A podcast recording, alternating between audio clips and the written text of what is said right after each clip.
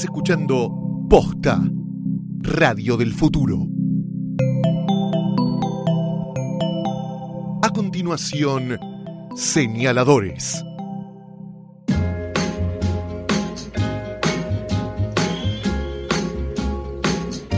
Episodio 8 de Señaladores. Bienvenidos, bienvenidas a este club de lectura para escuchar. Mi nombre es Nicolás Artusi. Mi nombre es Eugenia Sicabo. ¿Cómo estás? ¿Cómo estás, Euge? Eh, muy bien, Nico. ¿Todo bien? Todo perfecto. Oh, qué mímesis que tenemos. Traje café. ¿En serio? ¿Es cierto que vas a todos lados con un bolso y una cafetera? Voy a todos lados con bolso, cafetera, cápsulas, Ah, distintos blends. sí, yo tengo otros hábitos medio exóticos también, como Porque por vos ejemplo... eh, te quedas hasta tarde, tal vez el Eso. café no... Tengo hábitos exóticos como dormir dos horas, acostarme a las 6 de la mañana todos los días y usar anteojos de gatúbela. En serio, son mis hábitos más raros. Bueno, aquí estamos, iniciando el episodio número 8 de Señaladores. Episodio 8 de Señaladores. Bien. Sí, con singular éxito, ¿eh? Un éxito tuvimos. Me Singular. gustaría, claro, una persona nos escuchó hasta ahora. Me gustaría preguntarle a Banchero que nos diga en algún momento cuántos episodios vamos a tener en esta temporada.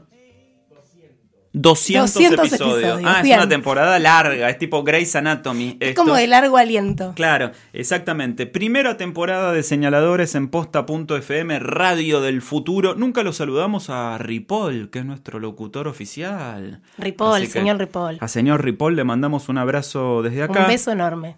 Exactamente. Y también le mandamos un abrazo muy grande a los amigos de Gato, que siempre nos acompañan con los mejores objetos para llevar adelante la lectura. Tenemos la taza My Cup, a mí me acompaña siempre. Sí, ya esa es un must. ¿Y la tuya? Y la mía quedó acá. Esta vez quedó acá. La dejé acá. Eh, ¿Desde la semana pasada? Desde la semana pasada. ¿Y no te la pirateó no, es nadie? gente, es gente de bien. Bueno, es me alegro mucho. La tuya es la verde, la mía es la roja. Estamos tomando un café expreso bien tostado italiano. Y además tenemos hoy un eh, hermoso gadget de gato, de los amigos de gato. Sí, las cosas que traen los amigos de No, gato no se pueden creer. O sea, impresionante. Hoy tenemos el parlante Bluetooth Elvis, al estilo de los micrófonos antiguos de la década del 50, del 60, pero adaptado a los tiempos modernos. Por ejemplo, para escuchar señaladores o para escuchar música mientras lees sin necesidad de cables. Es pequeño y poderoso. ¿Sé lo que me gustaría hacer? ¿Qué querés hacer? Un Inception de señaladores. ¿Querés autoescucharnos? Sí, Dale. escuchar ¿Y cómo señaladores adentro de señaladores con el parlante. Lo A ver. más importante, por lo menos para mí, en lo personal, al momento de acompañar la lectura. Estamos en la radio, Nico. Exactamente. Exactamente. Con la mic up de Con la mic up de Gato vuelvo Thor. loco. Tengo la mic up para acá y después tengo una mic up para el auto. Porque justo en el, en el lugar del posavasos del auto entra justo la Ah, que yo tengo. quiero otra, quiero dejar Sí. una acá, claro. ¿Ves? Ahí ¿Y está. qué ¿Y lo hiciste? Increíble. La La de verde. tiene la manga roja. Y la del auto tiene manga color beige, color café. Digamos. Señaladores, episodio 4, aprendí que esa cosita que sostiene las tazas se llama manga. Sí, sí. Tremendo, es espectacular, tremendo, es tremendo. muy espectacular. Además, qué bien se oye. Sí, a mí me Increíble. sorprende escucharme decir beige, beige, que según eh, Tom Wolfe, ya que hablamos la semana pasada del nuevo periodismo americano y nombramos a Capote, eh, según Tom Wolfe es el adjetivo con el que se puede definir al mal periodismo. Él lo llama periodismo beige. Y no gris. No, Porque en general, beige. ¿no? El, el significante eh, de, de lo, de la medianía está Sí. en lo gris. Y en España se dice beige. ¿Hay eh, escalas de beige como escalas de grises? Sí, por supuesto. Pero nadie habla de- ¿No tenés el beige consorcio? Es- ese es el, el El más beige famoso. satinado, ese es peligroso. Exactamente. ¿eh? ¿Tenés el beige de las señoras que van a comer a rodicio? Mucho beige, mucho Sí, beige. por eso te digo. Amigos, entren en gatostore.com, pongan el código posta al hacer el checkout y tienen 30% de descuento en todos los productos de gatos, un beneficio exclusivo del Club Señaladores, que es un club de lectura para escuchar y que tiene muchos socios, afortunadamente más de un millar de socios, con lo cual es muy, pero muy eh, natural que tengamos beneficios para todos ellos. Hoy ponemos play en el episodio 8 y leemos Madre Noche de Kurt Vonnegut. Es una novela que yo había leído por primera vez y hace más de 10 años. Cuando Más. dijimos, sí. No, más de 10 años. Porque hace un rato me confesaste que la habías leído tipo a los 19. Ay, es verdad. No te saques Hace- edad. Sí, porque hace como 20. tremendo, esto es tremendo. hace como 20. Hace como 20 años. ¿Cuál es el leído. primer libro que recordás haber leído? A ver la digresión. El primero que recuerdo haber leído. ¿Leído por mí misma? Sí. Momo de Michael Ende. ¿Qué era? es el mismo autor que La historia sin fin y es una niña que no puede mentir. A propósito de nuestro capítulo anterior de señaladores. Pero, Pero- en la niñez es eso, el primer libro que recuerdo haber leído de niña. Eh, de adolescente, o sea, de, de vida lectora más adulta, me parece que Kafka. Ajá. Eh, la metamorfosis y después el proceso. Me había enloquecido con Kafka a los 18. Yo Kifki, Dylan Kifki. Ah, mirá, claro. De, pero de chiquito ese. Eh, la bueno, verdad, a este yo había llegado porque mm, primero llegué a otra novela de Vonnegut que ahora acaba de reeditar casi toda la obra La Bestia Equilátera con unas tapas muy lindas Dibujadas hechas por, por Ricardo Liniers nuestro amigo Siri. Liniers.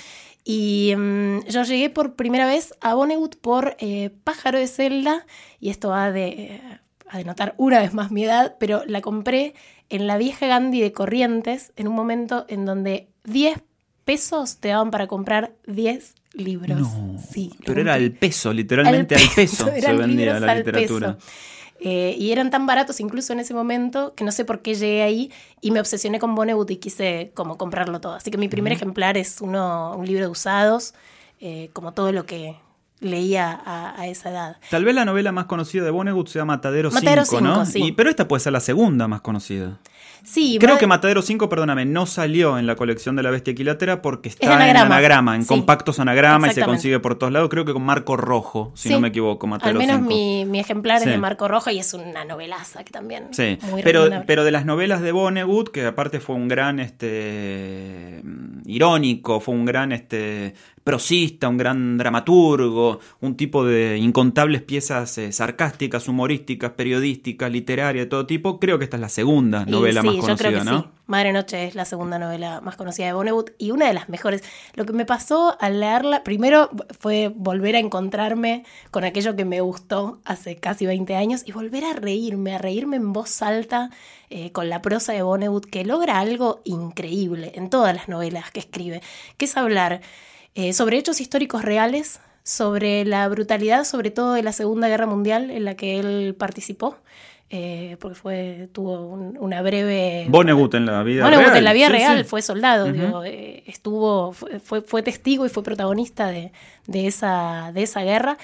eh, y al mismo tiempo tener un distanciamiento con eso que cuenta, desde la ironía, desde el sentido del humor, y con una marca personal en la escritura. O sea, vos lees algo de Vonnegut y sabés qué es Vonnegut. Sí. Un manejo de la puntuación, de las palabras cortas, esto de poner paz, punto, o en fin, punto. O e- e- esta cosa que una vez que lo lees, sabes que esa es su marca de autor y que yo me volví a enamorar de Vonnegut. O sea, Mm. es increíble. Vonnegut eh, murió en el 2007 a los 84 años.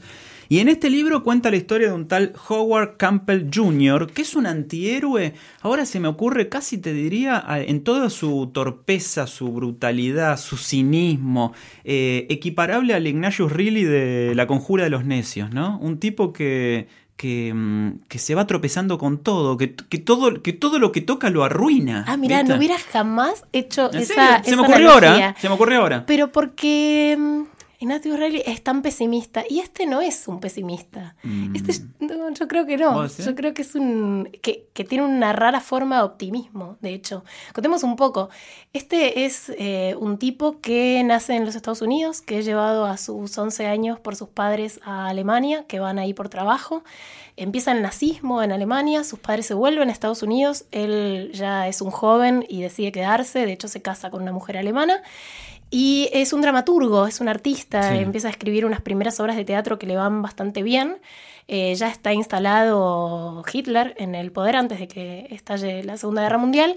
Y justo antes de que estalle la Segunda Guerra Mundial es contactado por un agente norteamericano que sabe toda su biografía y que le propone que sea un agente secreto para el servicio norteamericano porque va a estallar una guerra y que le va a ir diciendo a lo largo de su vida por una serie de contraseñas cómo se tiene que comportar. De hecho, le dice algo así como, no me tenés que dar la respuesta ahora, la respuesta la vas a vivir, Sí. ¿no? Como que no tiene demasiada mm, escapatoria. Y a propósito de eso, él, ¿cuál es su, su función? Sería seguir haciendo lo que hace y hacer mm, y hacerse pasar por nazi.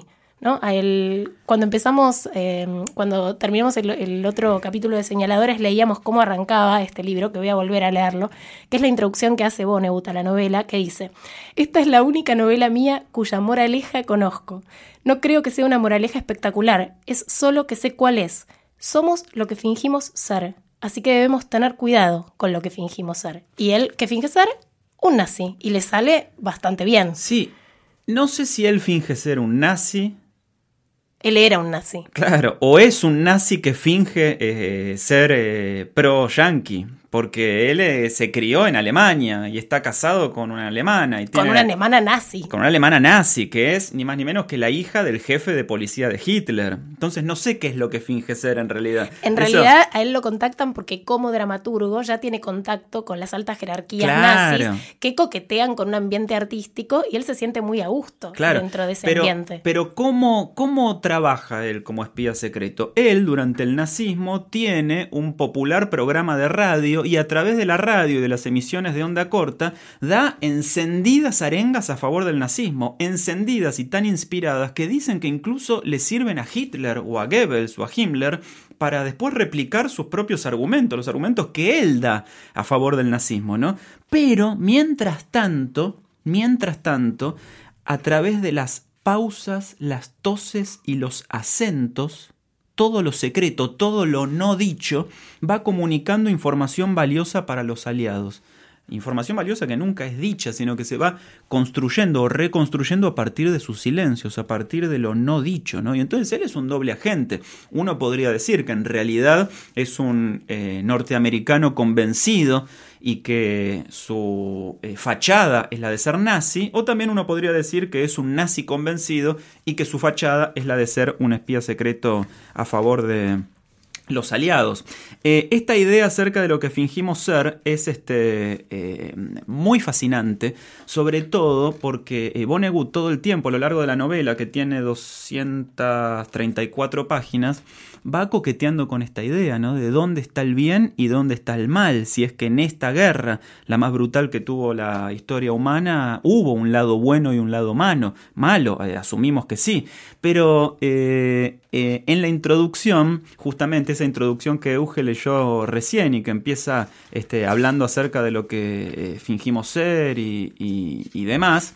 Eh, bueno, eh, Vonnegut eh, sienta las, ideas, asienta las ideas de esta novela escrita en el año 1966, pero después en la nota del compilador se citan otras palabras de Vonnegut que para mí son las que definen el eje moral por el que pasa el libro, donde dice, Howard Campbell Jr., o sea, el protagonista, es un hombre que estuvo muy abiertamente al servicio del mal y muy secretamente al servicio del bien, el crimen de sus tiempos. Entonces, ahí ya te da una primera pista acerca de cuáles son sus verdaderas intenciones, pero este tipo, Howard Campbell Jr., que eh, la novela está escrita en primera persona, recuerda todo su paso por la Segunda Guerra Mundial, en realidad eh, ubica ahí en el escenario de operaciones, en el teatro de operaciones, justo cae, ¿no? Para un dramaturgo hablar del teatro, Teatro de de operaciones. Eh, él ubica en el teatro de operaciones apenas una parte de su biografía, porque después el libro se detiene mucho en los 15 años que vinieron después de la guerra, en un exilio autoimpuesto en Nueva York, donde él vive en un departamento infectado de ratas en el Greenwich Village y donde no tiene ninguna clase de culpa ni de condena por parte de los poderes establecidos. Él empieza a ver como a Eichmann el Mossad lo captura acá, en la Argentina, como a otros criminales de guerra nazis son juzgados en Nuremberg y él ve que pasa por la historia sin tener ninguna pena ni ninguna culpa. Sí, de hecho al principio asume un nombre falso y después eh, decide volver a ¿Para usar qué? el mismo nombre porque dice, ¿quién va a hacer ¿Para esa qué? asociación? Y el presente de la novela es él preso en una cárcel de Israel donde... eh, Está a punto de ser juzgado como Eichmann. Exactamente, eh, como criminal de guerra y hasta el final de la novela no sabemos cómo es que él llegó a esa cárcel de Israel, donde la acción transcurre, mejor dicho, donde se sitúa el presente Donde de la, la, narración novela. transcurre. sí. Claro, porque- Donde el, el narrador narra. Exacto, porque todo el grueso del libro son los recuerdos primero de su infancia en Alemania, después de la guerra, en orden cronológico, después de sus 15 años de retiro en Nueva York y finalmente de cómo es contactado en la década del 50, casi en la década del 60, fines de los 50, por organizaciones extremistas de los Estados Unidos, segregacionistas y supremacistas blancas, los famosos neonazis, que se dan cuenta de que él vive en Nueva York y lo vuelven a contactar en realidad como una especie de, De faro, héroe, sí, de sí. guía moral acerca de eh, todo lo bien que está en el nazismo y todo lo mal que está en la sociedad liberal que eh, Estados Unidos usa como, como emblema de su democracia. Porque hay que pensar en un dramaturgo que usa en principio el arte a favor de lo peor, ¿no? que en este punto también me, hizo acordar a la novela mm, de Bolaño, que a mí me encanta, eh, Estrella Distante, eh, donde hace estos vínculos entre, entre el arte y el horror. ¿no? Por un lado, estos jerarcas nazis que coqueteaban con distintas esferas de, de los ambientes artísticos. Se ve en muchas películas, se ve incluso en Bastardo sin Gloria eh, de, de Tarantino. Esta cosa eh, de que los peores torturadores, que los peores criminales, tienen, pueden ser capaces de experimentar sensibilidad artística, ¿no? Entonces Sí. se acercan primero por su condición de dramaturgo. Él había escrito una obra llamada La Nación de Dos, que en Es realidad aludía. Sí, esa, esa- Con- Contanos qué es la idea de una nación de dos. la nación de dos es esa nación, ese universo propio que solo puede tener una pareja. Y en el Eh. caso de él, habla de él y de su mujer. Él habla de un país del tamaño de una cama. Es, Es hermosa la es idea esa de un país del tamaño de una cama. Entonces, por eso, en realidad, eh, es, es esa sensibilidad la que captura la atención, eh, en principio, de los nazis. Su mujer, además, es una actriz, para ella Elga. escribe, Elga.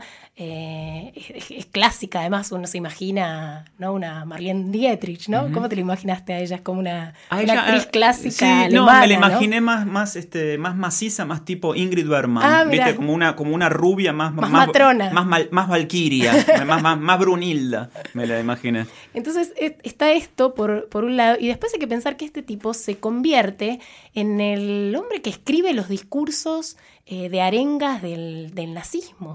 Y es un tipo que tiene una autoconciencia eh, y que se burla en parte, que hay una exageración de todo esto cuando hace la caracterización de los judíos, cuando hace la caracterización eh, de los arios, casi como un subrayado que no podría parecer cierto, y que si uno lee buena parte de esos discursos, los reales, hoy podrían ser tomados en joda. O sea, tienen un nivel de, de absurdo que uno no puede creer cómo masas siguieron ciegamente eh, discursos eh, tan ridículos en algún punto, ¿no? Además de tan, de tan siniestros, con presupuestos tan absurdos.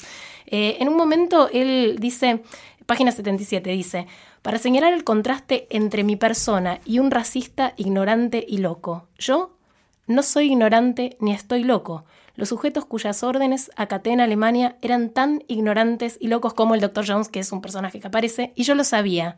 Que Dios me perdone, aún así acaté esas órdenes. Yo tengo marcado eso mismo en la página 77, la idea de acatar las órdenes. Y si salteamos a la página 132, tengo otra marca que tiene Yo que ver también con tengo eso. otra marca, a ver cuál. Bueno, porque tiene que ver con la idea de la culpa. El capítulo pasado hablábamos del adversario y de este personaje que está eh, inmerso en un mundo de mentira, en toda una existencia construida a partir de un castillo de naipes que es la propia mentira que se inventa para la vida, y cómo, a pesar de que miente y de que termina matando a su familia, el protagonista del adversario, durante 20 años es atenazado por la culpa, ¿no? por la idea de que lo que está haciendo está mal y que le convendría morirse o enfermarse gravemente para zafar de la culpa.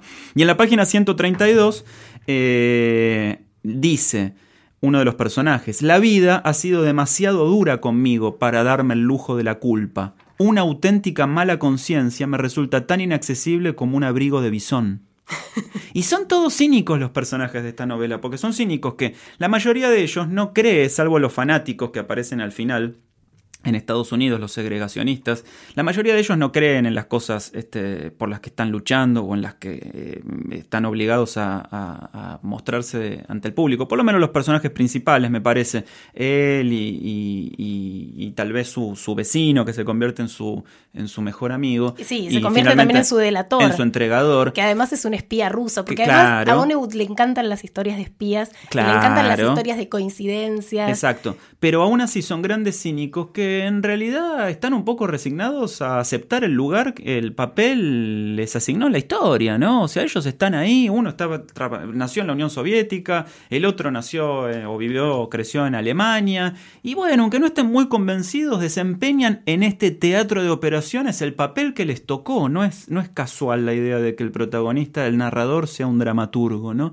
y el vecino es pintor. Y el, vecino es pintor, eh, y, la mujer es actriz, ¿no? y entonces en todo este juego de representaciones, todo el tiempo se está poniendo en escena justamente esta idea de que representamos papeles un poco mandatados por el lugar y el espacio que ocupamos en la historia, no tanto por lo que creemos o que en definitiva no importa tanto lo que creemos, estamos acá para algo y ese papel lo tenemos que desempeñar. Sí, pero al mismo tiempo, y esto me parece genial de la novela, que es que mm, que hace una dura crítica a esa posición eh, amoral eh, o, falsamente neutral, ¿no?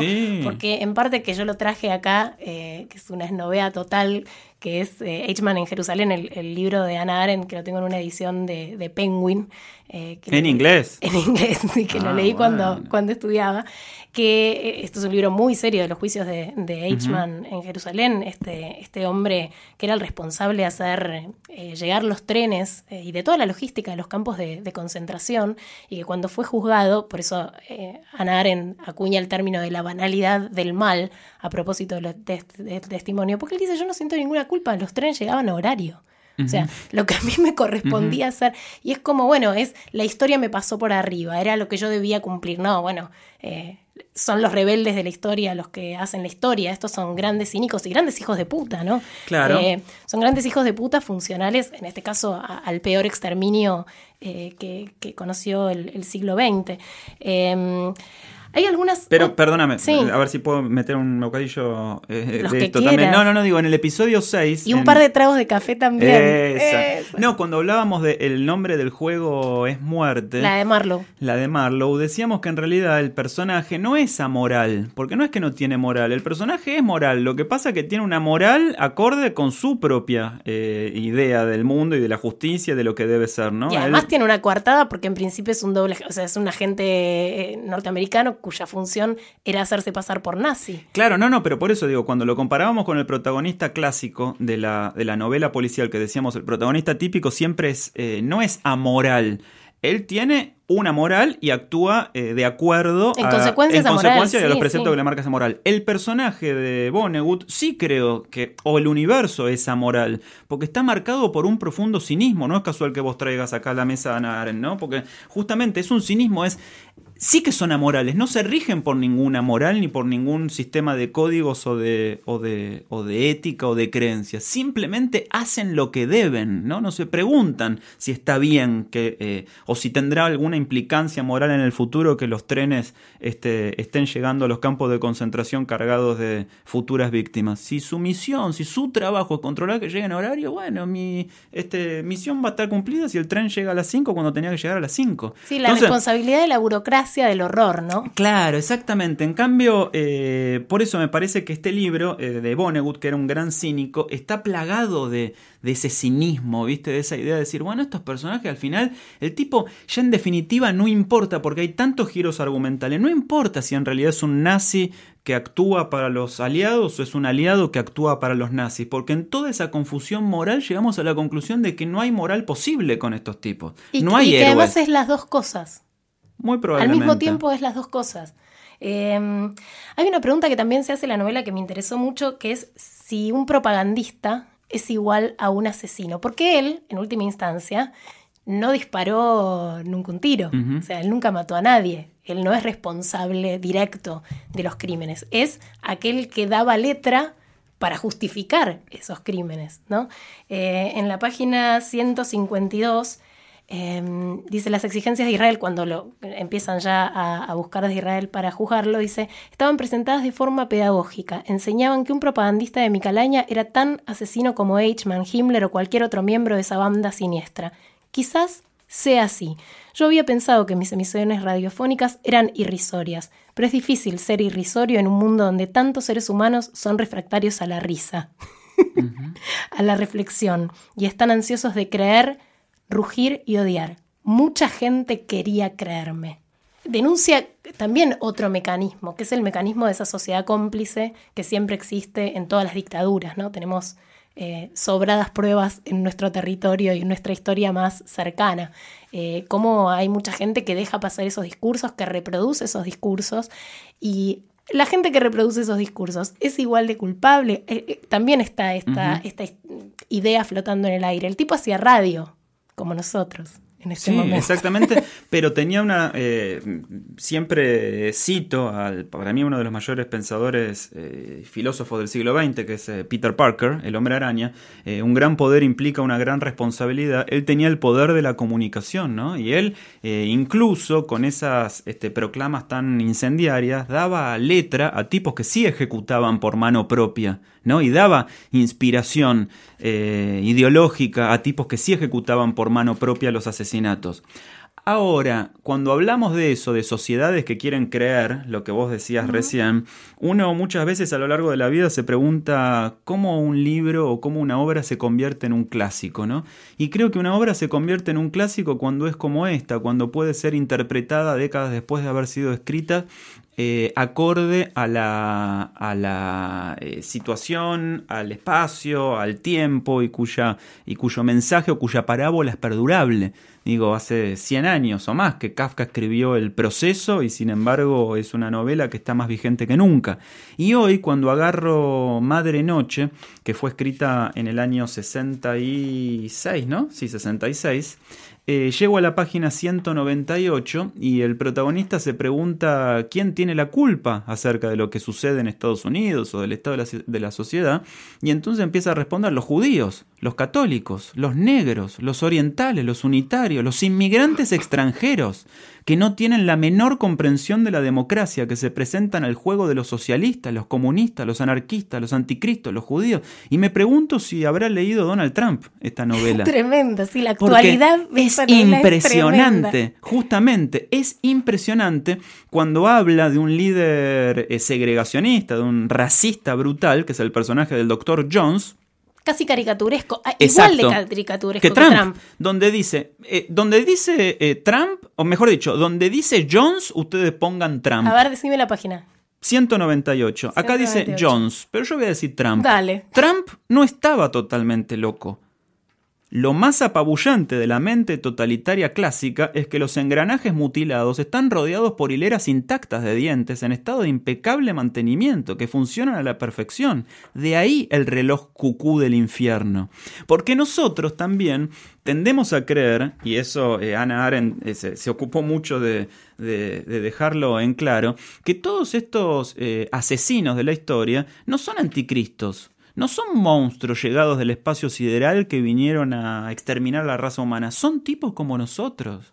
Son tipos como nosotros, que están tomados por... Es el hombre por común, en Exactamente, es, el, es, es el hombre común y que tienen, por lo general, como lo tenía, es muy fácil decir que Hitler estaba loco como uno podría decir, sin compararlos, por supuesto, pues no tiene nada que ver que Trump está loco. No, tienen todos los patitos alineados. Y además en el caso de Estados Unidos, que es una potencia armamentística que hace de la guerra una industria, con lo cual generar ese nivel de patriotismo, ese nivel eh, de violencia. Bueno, venimos de, experimentar una masacre tremenda hace poquísimo, eh, con una ley que eh, te permite antes de, de comer chocolate Kinder portar armas. Es muy cómodo para nosotros decir que un tipo como Hitler, como Mussolini o como Videla estaban locos. No estaban locos, estaban, perfectamente cuerdos y estaban detrás de aparatos sistemática y orgánicamente preparados para el exterminio de los que pensaban o de los que sentían distinto. Hay un momento en donde, bueno, salta la luz que él está viviendo en los Estados Unidos e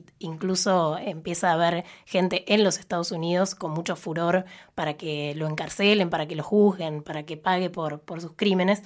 Eh, y en, él hace como una analogía del patriotismo eh, norteamericano, que en un momento ve pasar un desfile y dice a los norteamericanos, les debe parecer muy sexy la guerra, por el modo en que pasan bastoneras y cómo, cómo hay como una estética de la guerra, que además después Hollywood se encargó eh, de estetizar a tal punto que ves hoy las convocatorias a, participar del ejército de los Estados Unidos y parece que estás viendo Top Gun.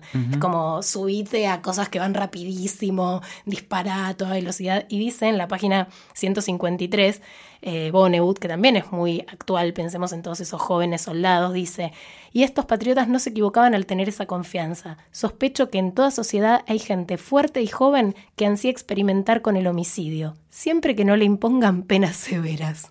Sí, es, es- es muy impresionante. La novela es extraordinaria, es, Es un clásico perdurable. El protagonista, Howard Campbell Jr., eh, cuando vive en Nueva York, en su, en su eh, reclusión autoimpuesta, porque nadie lo descubrió y él eh, se maneja por el mundo con una impunidad total, todo el tiempo dice que la ropa que usa son rezagos de guerra, eh, ropa que sobró de la guerra, los cacharros con los que prepara la comida son rezagos de guerra, las pocas posesiones materiales que tiene son rezagos de guerra, y esa idea es tan potente porque todos los personajes del libro en realidad podrían ser interpretados con rezagos como rezagos de guerra, son personas dañadas. Todas, son todas personas dañadas tal vez por la mayor tragedia que tuvo la humanidad que fue la Segunda Guerra Mundial. Y lo escribe Vonnegut, que sobrevivió, que estuvo ahí, que volvió y lo contó, y que se convirtió en un gran eh, satírico, un escritor satírico. Pero esta idea de que eh, somos apenas los retazos de lo que quedó de nosotros eh, es muy potente. Dice en algún momento, no voy a citar de memoria, pero dice algo así como, ¿para qué sirven las grandes guerras si no es para cambiar a las personas? Claro. Para mí es la gran idea que, atraviesa a, a toda esta novela. Eh, algunas cosas más que abonan lo que vos decías antes de distinguir entre el bien y el mal. Él mismo dice, mi caso es distinto a los otros criminales de guerra, siempre sé cuando digo una mentira. Soy capaz de imaginar las crueles consecuencias de alguien que crea mis mentiras. Sé que la crueldad está mal. Para él no vale el perdónalo, no sabe lo que hace. Él siempre supo lo que hacía. Y al mismo tiempo, ¿por qué decíamos antes que nos causa gracia? Porque estamos hablando como de tópicos que son de la brutalidad. Eh, es difícil hacer humor desde, desde estas premisas, ¿no? Y me parece que Vonnegut lo logra por el uso del lenguaje, por el modo en que articula estas ideas. O sea, está lejos del ensayo, está lejos de la bajada de línea grosera y sin embargo hasta puede ser leído como un tratado de ciencia política. O sea, es, Sí. Y eh, aparte del lenguaje, digo, en la trama, en, en- en las anécdotas que, que van jalonando la novela, también eh, suceden cosas graciosas en esta especie de antihéroe, porque el protagonista es un definitivamente antihéroe, un antihéroe al que todo le sale mal. Eh, todo tiene casi el ritmo hasta de una comedia slapstick, ¿no? O sea, slapstick. ¿eh? Slapstick. Por favor, que me corrijan la pronunciación. Producción, ¿me puede corregir la pronunciación? slapstick. Tiene el ritmo de una comedia, así, porque eh, algunas escenas son tan vertiginosas que lo único que falta es que entre un mozo con una bandeja, se tropiece y rompa las tazas. Es, es impresionante. Todo el desbande final que sucede en esa reunión donde están los. Sí, eh, que además los pasa en nazis. 30 páginas, pasa así que no- y, no puedes y- parar. y hay de todo, ¿viste? Hay ex nazis, nazis actuales, miembros del Ku Klux Klan, eh, reverendos negros, Sí, católicos fanáticos. racistas, fanáticos religiosos, agentes secretos de la CIA y del FBI. Y ruso, un agente ruso. Rusos, viste, una Matahari que viene de la Unión Soviética, y todo tiene el ritmo de una comedia de tropiezos, porque aparte todo lo que sucede es tan divertido. El libro está dividido en, son 234 páginas, dividido en 45 capítulos. Algunos capítulos tienen apenas una página o dos páginas nada Sí, más. y que son apostillas, porque tiene esta cosa también eh, de Magnolia de Paul Thomas Anderson, de Sí. las coincidencias. Sí, sí, ¿no? De esas sí. cosas de, de- de esto puede ser posible, es posible que sea coincidente, y por qué no. Él habla de cuando se lo había cruzado a Eichmann, porque se lo cruza a Eichmann en el momento de los juicios en Israel, pero se lo había cruzado antes en un estudio de fotografía, que dice a los dos nos habían hecho la misma aureola, como que le hacían Sí. ese efecto de la, de la fotografía beatífica, Claro. de la Como- fotografía. Como, como de Santos este, gobernado por una aureola. Entonces solo se lo había cruzado en un estudio fotográfico cuando le sacaron las pocas fotos que existían en, en esa época. Y también está esto de que los criminales quieren dejar testigo de sus vidas, ¿no? Esto de los biógrafos de Videla, de los biógrafos de los grandes hijos de puta de la historia, ¿no? Sí. Que quieren dar su versión de los hechos independientemente de la versión que dieron a la justicia, como si tuvieran algo, y seguramente siempre tienen algo más que decir, ¿no? En general se han muerto llevándose muchas, muchos secretos a, a la tumba. Pero hay un momento en donde es muy gracioso porque los dos escriben, Eichmann está escribiendo sus memorias, el protagonista de Madre Noche está escribiendo sus memorias, de hecho estamos accediendo, el libro sería... Ujú. su- su El- libro es una memoria Es apócrifa. una memoria apócrifa, exactamente. Y Eichmann le pregunta, ¿cree que un agente literario es absolutamente necesario? Y la respuesta de- del protagonista es la siguiente. Para clubes del libro y Como- derechos cinematográficos este. en los Estados Unidos de América, sí. Absolutamente. Entonces son dos criminales nazis que Eh. le dice, che, yo me necesito buscarme una gente para que al libro le vaya bien. Y sí, obviamente. Y si querés que lo lleven al cine, olvídate. Entonces está también, tiene tanto guiño. Y le hace guiño a tantos campos. Porque le hace guiño a la ciencia política, le hace guiño a la literatura, le hace guiño a lo mejor del humor inglés, ni siquiera norteamericano, porque es como muy sutil.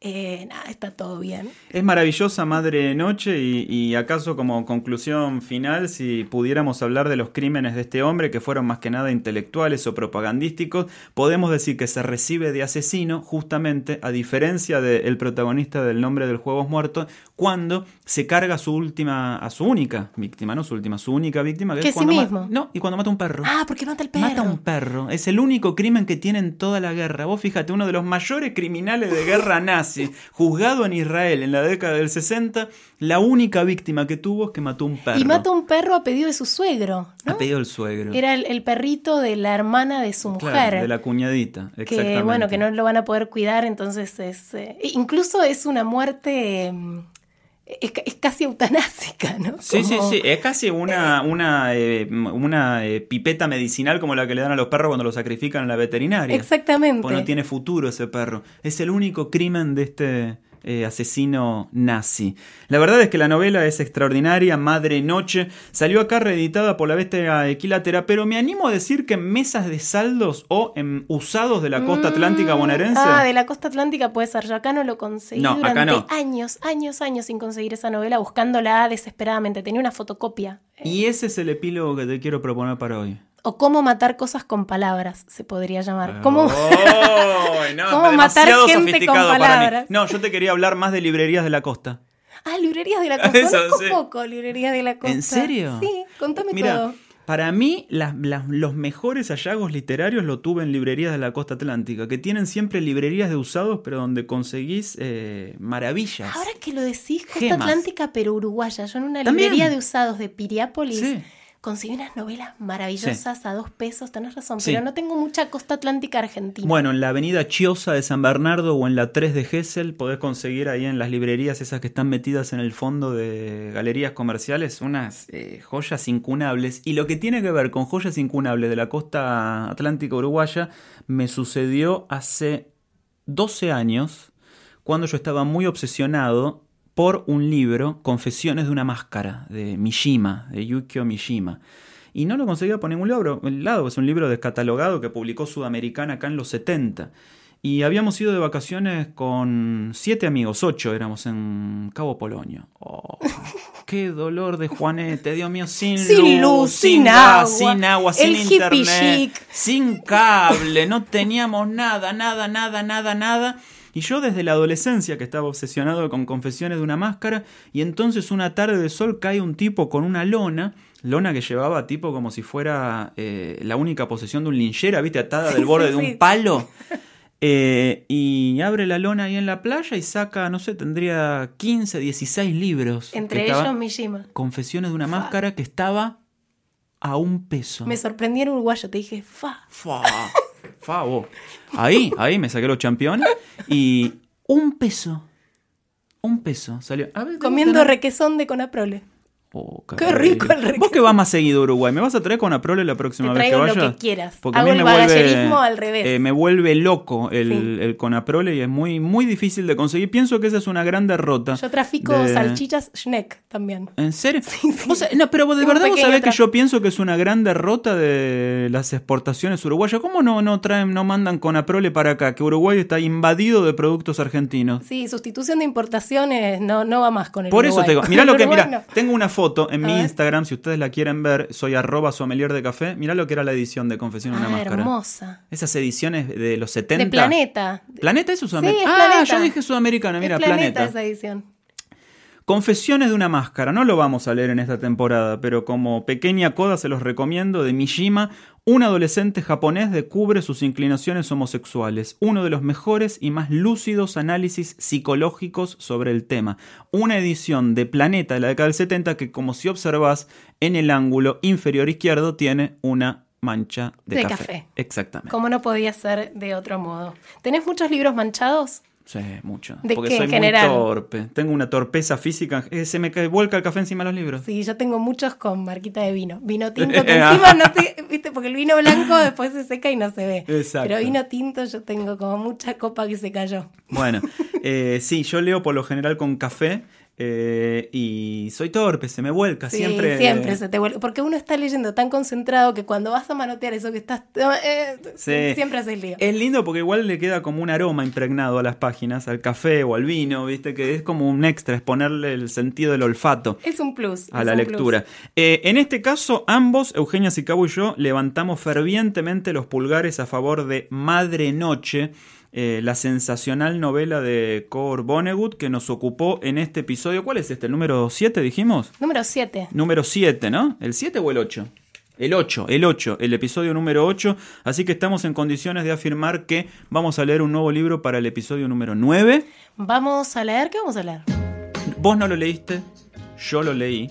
Yo te puedo anticipar que es uno de los libros eh, argentinos que más me han hecho estallar la cabeza en toda mi vida. Vamos a leer para la semana que viene Las Primas de Aurora Venturini, una novela que ganó el premio hace unos años, eh, página 12, Sí, el de premio de novela de, a jóvenes escritores, ella con 85 años. Que fue un caso súper resonado. Yo casi te podría decir toda la novela por las notas de prensa que leí Sí. en su momento y porque además ella era un personaje No, no, eh, murió hace muy adorable poco. que murió hace muy poco Hace y era meses. realmente un personaje. Aurora Venturini fue una de las primeras psicopedagogas de la Argentina, amiga íntima de Evita, Evita. Perón, se exilió en la Revolución Libertadora, una mina de unas ideas y de unas convicciones muy firmes, una tía de esas a las que hay que tenerle miedo, porque imagino que en la casa solo podías andar si te ponías los patines de felpa para no arreglar el Y parqué. calle a la tía. Por Sí, favor, sí, por sí, favor, a la tía me la tiene callada. Vivía en La Plata, murió hace muy poquitos meses, a los noventa y pico de años, y a pesar de que escribió durante toda su vida tanto novelas como cuentos como ensayos académicos, alcanzó la fama a los 85 cuando ganó el premio este de. Página 12. Que ¿no? después Con editaron dos libros más Eh, suyos. varios más, eh, lo sacó Random House, Random House. eh, Mondadori.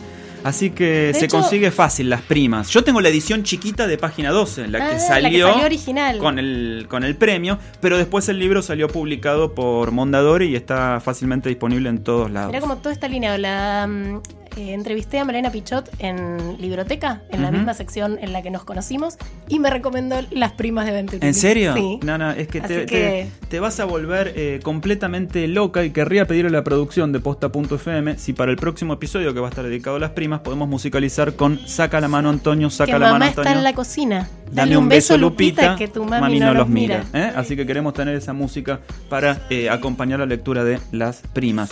Y necesitamos también el café, por Claro, supuesto. cómo no. Pero Eh, eso yo confío. Te miro y sonrío. Siempre servido en la taza My Cup de Gato Store. Y hoy tenemos acá el parlante Bluetooth Elvis, al estilo de los micrófonos antiguos de la década del 50, pero adaptado a los tiempos modernos. Podés escuchar señaladores acá adentro. Es hermoso. Es un prodigio, es Pero chiquitito. además es muy chiquito, es muy liviano. Muy, pero muy lindo, pequeño y poderoso, dicen los amigos de Gato. Me gusta mucho el packaging que le pone Gato a todos A los ver. productos. ¿Viste las cajitas estas verdes y negras? Ahí lo podés colgar también, Sí. mirá. Porque tiene como. Te lo puedes colgar del cuello cuando vas a correr al Rosedal. Mirá qué De lindo. un dije del cuello. Esto está sonando desde el parlante. Las primas de Aurora Venturini suena en posta.fm. A pasito Y de dice la así. estación. Y ella tiene un novio Que se llama Antonio. Cuando su Derrapando novio en viene a visitar.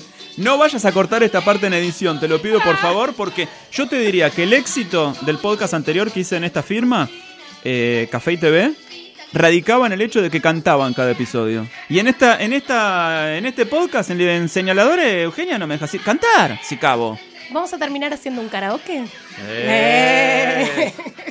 Amigos, nos reencontramos la semana que viene aquí en Señaladores en posta.fm y recuerden entrar en gatostore.com, ponen el código POSTA al hacer el checkout y tienen 30% de descuento en todos los productos de gato. Es un beneficio exclusivo. De nuestro club señaladores. ¿Qué te parece? Mi querida Euge, nos reencontramos la semana que viene aquí mismo. Eh, un millar de socios y fanáticos tenemos ya que nos acompañan. Vamos a organizar un encuentro cara a cara Sí, porque son muy entusiastas. eh, vienen además haciendo unas tareas tremendas. Nos mandan las fotos de por dónde van, cómo están leyendo. Realmente hay una comunidad lectora hermosa con la que nos encanta interactuar, conversar, discutir, eh, tener ideas encontradas. eh, es hermoso todo lo que sucede. Mi nombre es Eugenia Sicabo Mi nombre es Nicolás Artusi y, y, llegamos así a la última página. damos por terminado este episodio de Señaladores con la palabra Fin. fin.